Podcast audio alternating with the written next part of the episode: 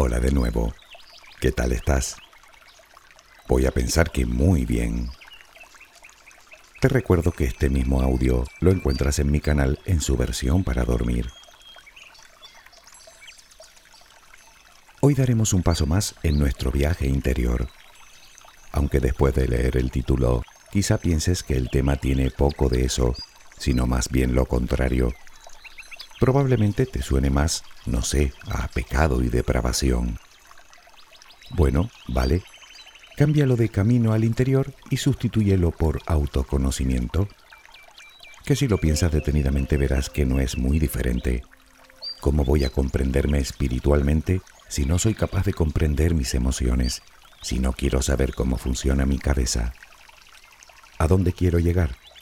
Pues que una adicción no es un pecado, es una patología, una enfermedad. Algunas veces podremos superarla por nuestros propios medios y otras necesitaremos la ayuda de un especialista. Aún así puedes decirme que a ti no te hace falta que te hablen del tema porque no tienes adicciones. En ese caso te doy mi más sincera enhorabuena. Aunque déjame que te haga una pregunta. ¿Tienes la completa seguridad de ello? Ah, ya, que ni fumas, ni bebes, ni tomas sustancias. Ojalá todas las adicciones que podemos adquirir fueran esas. Aunque puede ser también que hayas recibido este audio como agua de mayo, creyendo que después de escucharlo te será muy fácil superar la que tienes. Bueno, no sé si fácil es la palabra, pero de que puedes superarla no te quepa ninguna duda. Piensa en la cantidad de gente en el mundo que ha logrado dejar su adicción del tipo que sea. Esa es la prueba concluyente de que siempre se pueden superar. Esas personas no son diferentes a ti, simplemente encontraron las herramientas para poder hacerlo. Y esa es la finalidad de este audio, entender las adicciones y convencerte de que tienes lo que hay que tener para superarla. ¿Qué es una adicción? Seguro que más o menos conoces la respuesta. Pero, ¿te has preguntado por qué? ¿Por qué nos hacemos adictos a algo? ¿Por qué unas personas parecen más propensas que otras a adquirir una adicción?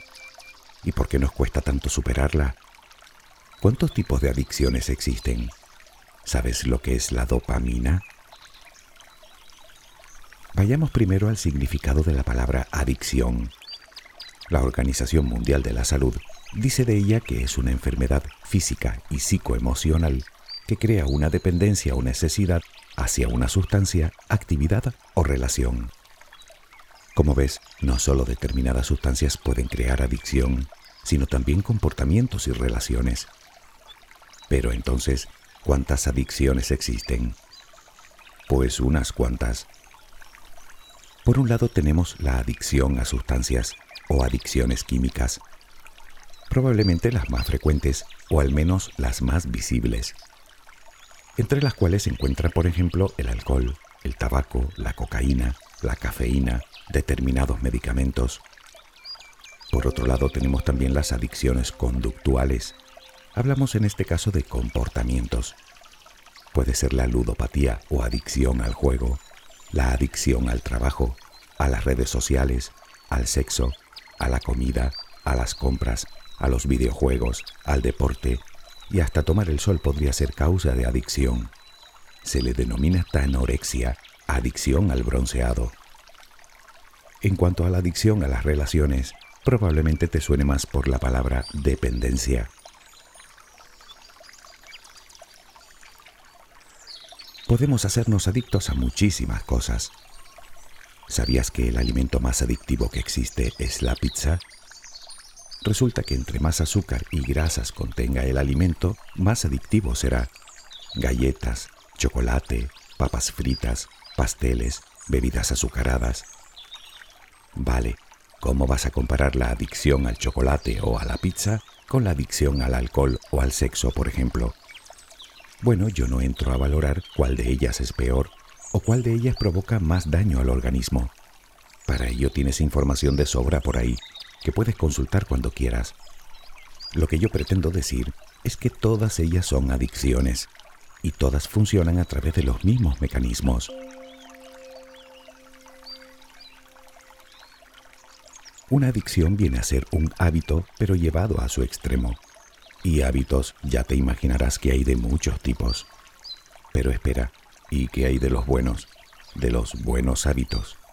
Porque, por ejemplo, hacer deporte no es que se considere precisamente como algo perjudicial. No, claro que no. Pero ya sabes que nada es bueno en exceso y determinados comportamientos aparentemente inocuos podrían ser causa de adicción también. Imagina a alguien que vive solo y exclusivamente para ir al gimnasio. Probablemente descuide otros aspectos de su vida, si no es que los abandona por completo. Vale, entonces, ¿cómo saber que tenemos una adicción?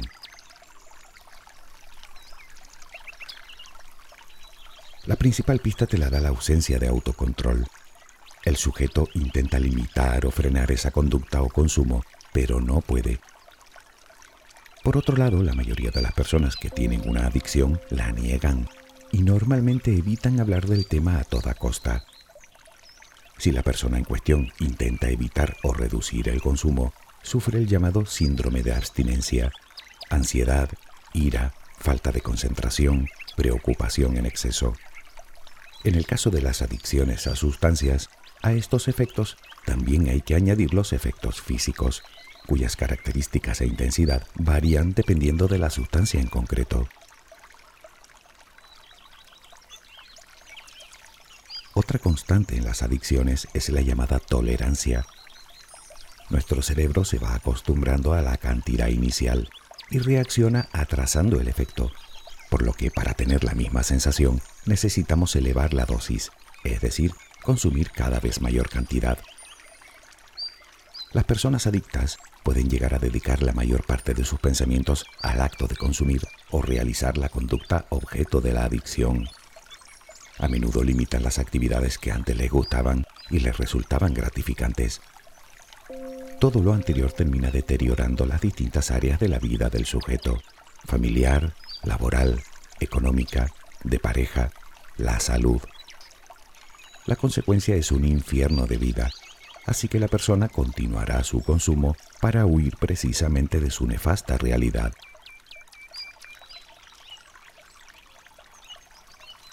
Puede que me digas que tu gusto por la pizza o por las cervezas o por las redes sociales o por el juego no te han llevado a esos extremos.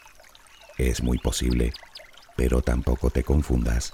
La gravedad del problema no está determinada ni por la cantidad de consumo ni por la frecuencia. Es como aquella persona que solo bebe los fines de semana. La pregunta es, ¿podría estar un solo fin de semana sin tomar nada? Según la Organización Mundial de la Salud, para poder hablar de dependencia física y psicológica, solo deben presentarse tres de los siguientes criterios en un periodo de 12 meses.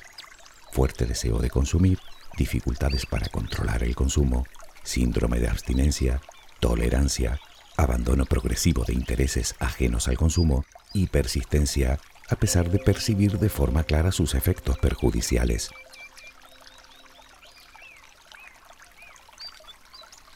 Es obvio que no existe absolutamente nada que produzca adicción a la primera.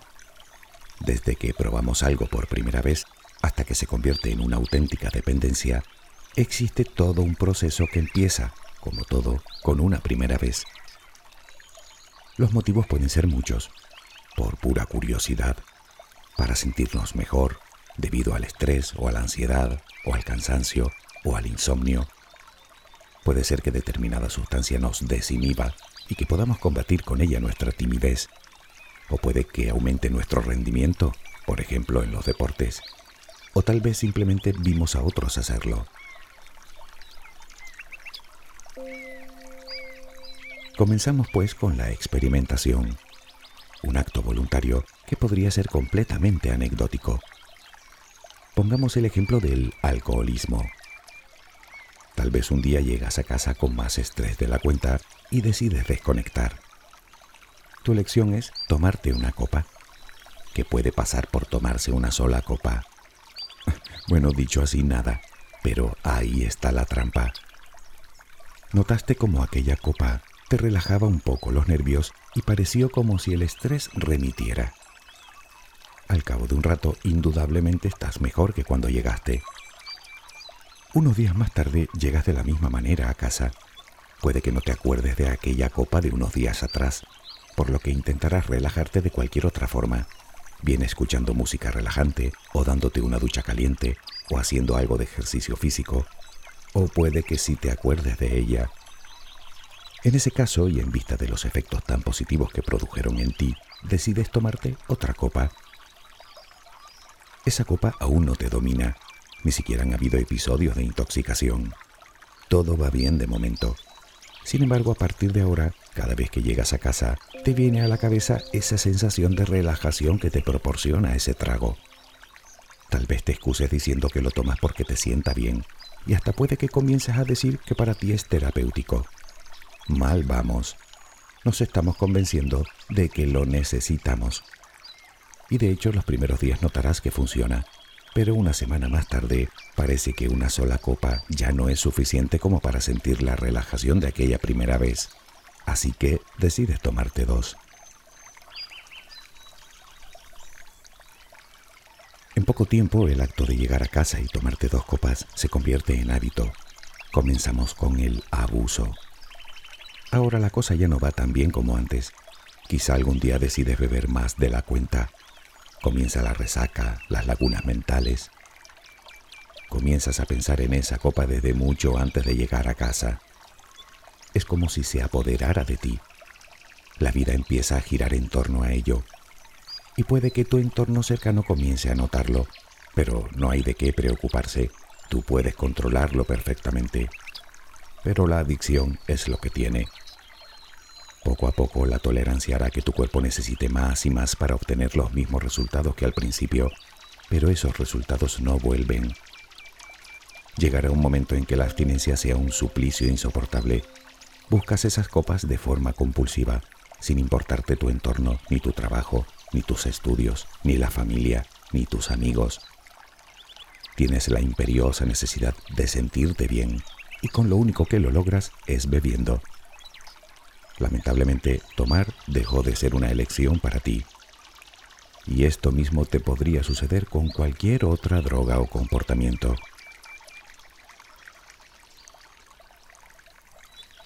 Una adicción pasa por diferentes niveles, desde la anécdota inicial hasta, en algunos casos, la destrucción total del individuo.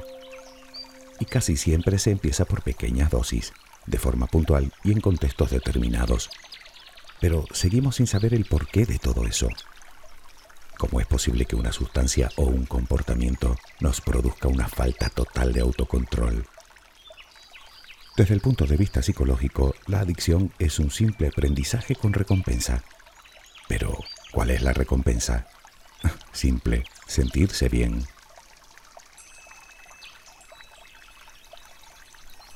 Determinadas conductas provocan en nosotros un placer innato una agradable conversación, la risa, hacer ejercicio, escuchar música positiva, desarrollar una afición y obviamente cualquier cosa que nos guste. Pero esto se debe a que nuestro cerebro produce distintas sustancias muy específicas que nos hacen tener esa sensación.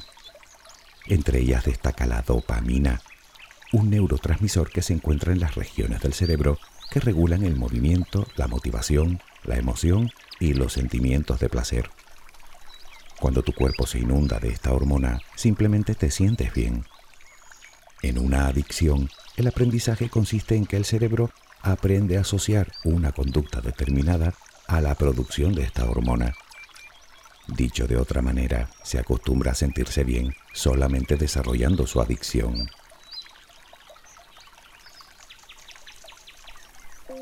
En el caso de las drogas químicas, la cosa se complica.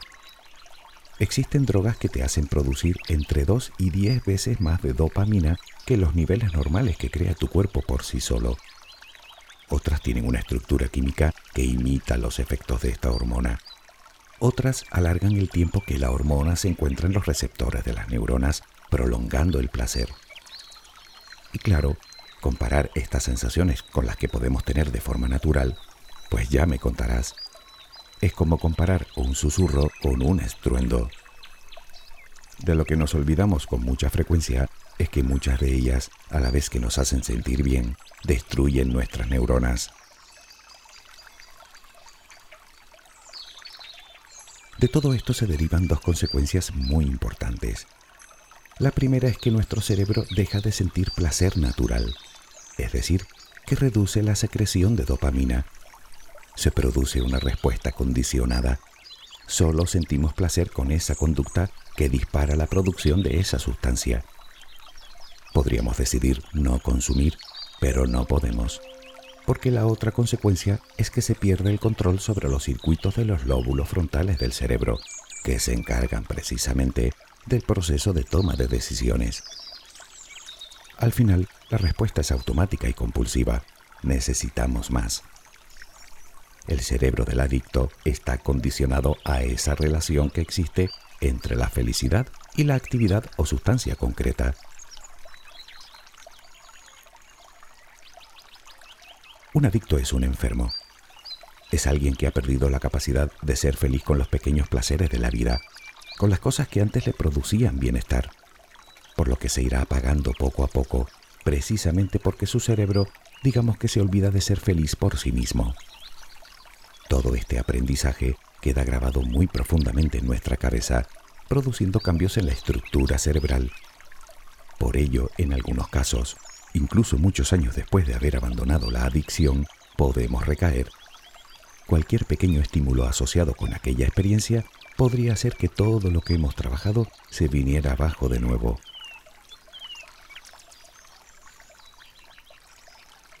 Todos estamos expuestos a contraer una adicción aunque parece que la genética podría inclinar la balanza hacia un lado o hacia otro.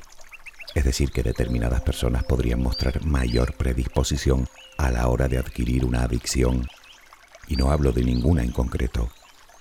Sin embargo, eso es solo una parte.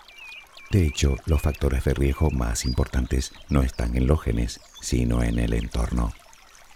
Si el individuo está en contacto con algunas adicciones o si tiene disponibilidad con cierta facilidad, siempre es más probable que caiga en la trampa. Y si se trata de un niño imitador natural de los adultos, las probabilidades se multiplican exponencialmente. Otros factores de riesgo pueden ser la pobreza o el desarraigo. Por cierto, hay que decir que en el caso de los adolescentes, las adicciones adquieren una mayor peligrosidad si cabe porque a esa edad determinadas zonas de su cerebro se encuentran en pleno desarrollo, por lo que una adicción podría causarle daños a muy largo plazo. No todas las adicciones cuesta lo mismo superarlas, sobre todo porque, aunque todas comparten determinados patrones, no todas producen el mismo nivel de sensaciones. Entre más fuerte haya sido ese sentimiento, más fuerte será la adicción en realidad hablamos de complejos procesos bioquímicos. No es que el adicto quiera fastidiar a nadie, es que en su intento de sentirse bien, cada vez se siente peor. Por lo tanto, llegamos a la pregunta del millón. ¿Qué se puede hacer ante eso?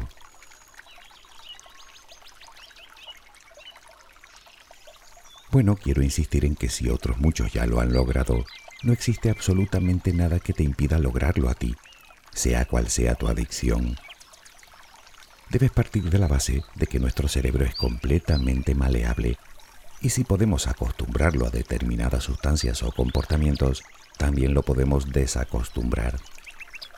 Recuerda que los hábitos no se eliminan sin más, se sustituyen por otros. El primer y fundamental paso será reconocer tu adicción, aceptar la realidad. Y la realidad es que eso te perjudica la salud física y emocional y puede que también otros aspectos de tu vida. Podrías escribir una lista con los perjuicios que te ocasiona, sin dejarte ninguno, y otra lista con los aspectos que mejorarían si la abandonaras. Muy probablemente esas anotaciones lograrán convencerte para que tomes la decisión correcta. Una vez que lo hagas, comparte esa decisión con tus seres queridos. A buen seguro ellos se alegrarán y te ofrecerán su ayuda tan necesaria en estos casos. Y además tú tendrás una motivación extra para llevar a cabo tus planes. Puedes también apuntarte en un grupo de apoyo con personas que hayan tenido el mismo problema que tú. Tal vez a tu familia les cueste entenderte, pero ellos sí lo harán.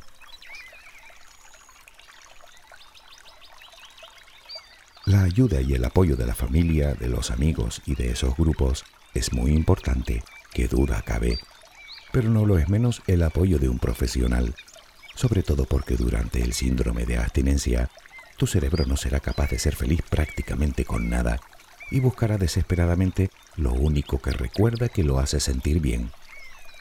Y de esto también te conviene ser consciente.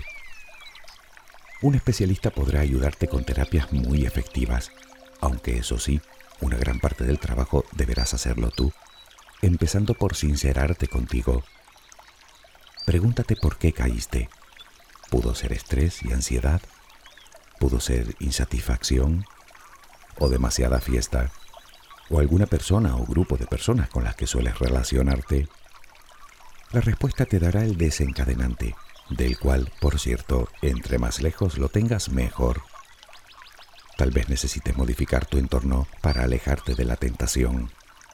Si es así, cámbialo sin contemplaciones. Tanto si es un objeto el que te recuerda tu adicción, como si es un lugar, como si es un amigo, da igual.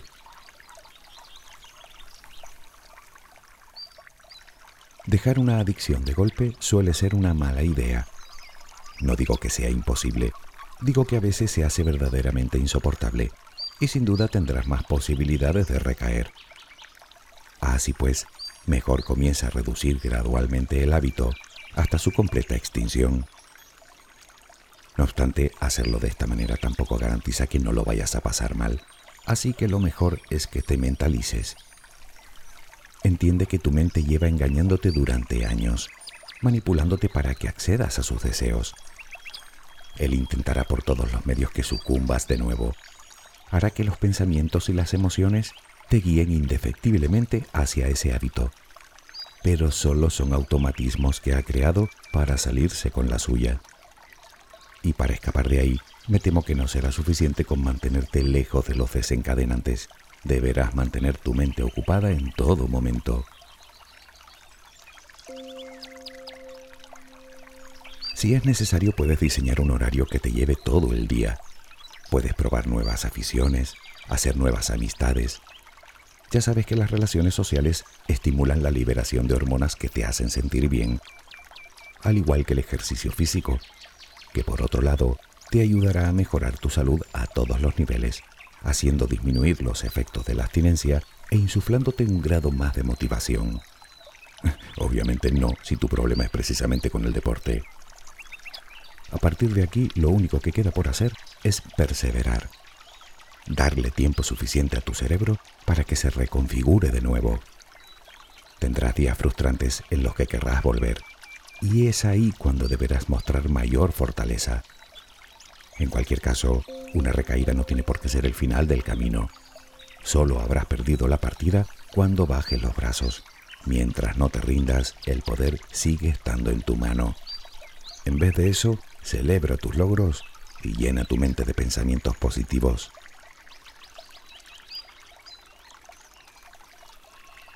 Si lo observamos todo en su conjunto, nos daremos cuenta de que las personas adictas no buscan nada que no busquemos tú y yo todos los días, la felicidad. Y no hemos hablado de la adicción a las relaciones, de la dependencia, pero tampoco hay mucha diferencia con las otras. Como sabes, se da cuando necesitamos de la presencia de otra persona para sentirnos a gusto. No obstante, creo que este tema se merece un audio completo, así que lo abordaremos más adelante.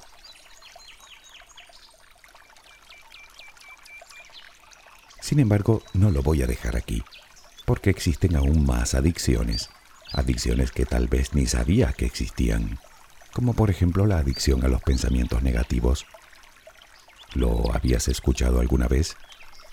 Yo diría que sí. En cualquier caso, créeme, no es ningún disparate. Verás, ya sabes que nuestro cuerpo es capaz de fabricar hormonas que nos hacen sentir bien, pero también es capaz de crear otras hormonas que nos hagan sentir cosas diferentes, como las llamadas hormonas del estrés. Pues resulta que también nos hacemos adictos a esas sustancias. Podemos ser adictos al odio, a la culpa, a los celos, a la envidia, al rencor, a la ira y a la discusión, al fracaso, a la tristeza, a recordar solo los malos momentos del pasado o a visualizar un futuro catastrófico. Una persona que está constantemente en estado de enojo, de decepción, de frustración, de miedo, puede ser que su problema sea que es adicta a esas emociones. Se trata de pensamientos rígidos y obsesivos en los que no vemos más que problemas. Pensamientos repetitivos y limitantes que terminan creando una realidad ficticia que nos enferma física y psicológicamente y que destruye nuestra vida. Estrés y fatiga crónica, cansancio, apatía, desilusión, desesperanza. No sé si alguna vez te habías parado a pensar en esto. Puedes pensar que una adicción que no nos haga sentir placer suena a contrasentido. No, si en realidad entendemos que nos hacemos adictos a esas sustancias que genera nuestro cuerpo. Por ejemplo, ¿qué piensas de las personas adictas a los deportes de riesgo? No parece muy lógico que alguien se haga adicto a poner su vida en peligro, pero lo cierto es que se hacen adictos a la adrenalina que producen sus cuerpos en el momento en el que lo hacen. Las adicciones pasan a formar parte de nuestra zona de confort y puede que nos guste más o menos, pero sentimos que tenemos el control.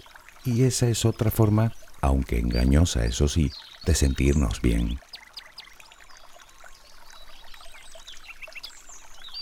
Si lo analizas verás que no hay mucha diferencia con otras adicciones que nos parecen a priori mucho más dañinas. Nadie nace adicto a nada, y mucho menos a determinados pensamientos. Por lo tanto, es también un hábito adquirido y como tal se cambia. Y por supuesto que de estas adicciones también se sale. Y no creas que los métodos son muy diferentes.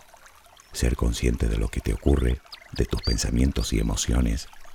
Todo tiene su motivo y eso también. Y hallarlo es un paso muy importante.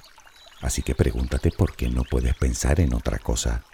Hablar del tema con tus allegados, buscar consejo de un especialista, mantener tu mente ocupada en el aquí y el ahora, evitar el estrés y sobre todo sustituir esos pensamientos perjudiciales por pensamientos positivos. Insisto una vez más, un hábito sustituye a otro, es así de simple. Convéncete de una vez que darle vueltas a los problemas día tras día, hora tras hora, no es saludable. Más bien todo lo contrario, nos hace más vulnerables a padecer diversos trastornos como la depresión y particularmente a esa sí que no quiero verla ni en pintura. Has comprobado que son muchas las cosas de las que nos podemos hacer adictos. Unas se ven y otras son menos evidentes. Y lo peor es que algunas ni siquiera somos conscientes de que la tenemos. Por eso te preguntaba yo al principio si tenías la completa seguridad de que no tienes ninguna adicción. Por mi parte espero haber podido arrojar un poco de luz sobre esta cuestión. Desde luego, cualquier especialista te dirá que es importante entender lo que son y cómo funcionan para poder deshacernos de ellas, porque no son ni un pecado ni una maldición, sino una enfermedad que te esclaviza, pero de la que se puede salir, con ganas, con honestidad con perseverancia. Y bueno, si además tienes ayuda, mejor que mejor.